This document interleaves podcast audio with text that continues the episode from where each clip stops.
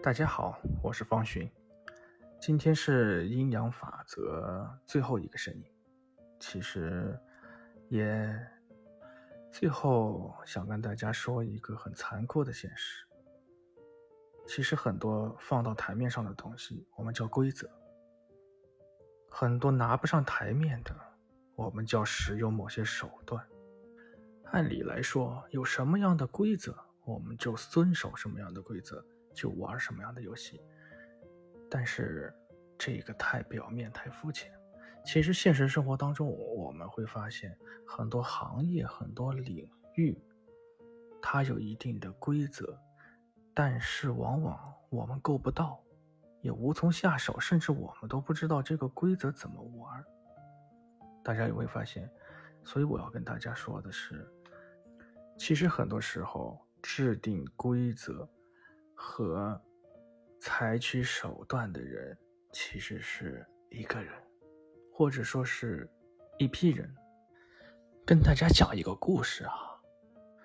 当你在一个村子里，你家门口、你家的院子里边有一口井，而这口井是全村唯一的一口井，大家都得到你家来打水，你就占据了这口井的资源。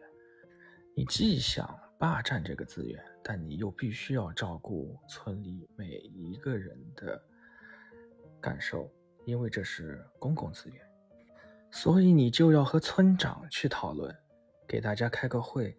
因为井在你家，你没法接受所有人络绎不绝、无时无刻的跑到你家门口来打水，所以你就必须要制定一定的规则，比如说每天什么时间段来，比如来的时候。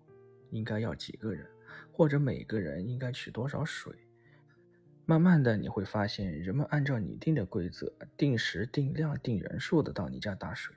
但是你又觉得这毕竟是你家，万一在你家发生什么意外，比如说争吵、斗殴，甚至是失足掉进井里，所以你可能会建议村长。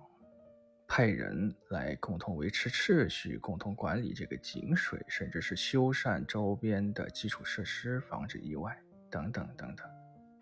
等时间久了，你又发现大家辛辛苦苦到你这打水也挺累的，咱们还不如替各位村民去打水。你可以又提供了送货上门、提水上门，解除大家的打水的辛苦，等等等等。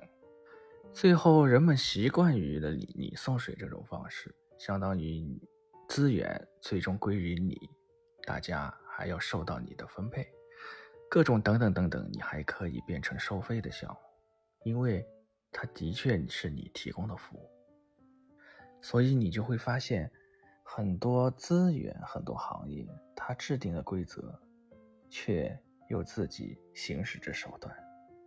所以大家能够理解我的意思吧？往往制定规则是为了更好的垄断和屏蔽，规则越复杂，屏蔽的效果越好，垄断的技术更高。好了，我今天就说到这儿，希望这个不会被下架。还是回到最初做这个声音的初衷，我不是想去改变，也不是想让大家去批判。所有阴阳台上台下的所有的规则，它都有存在的道理。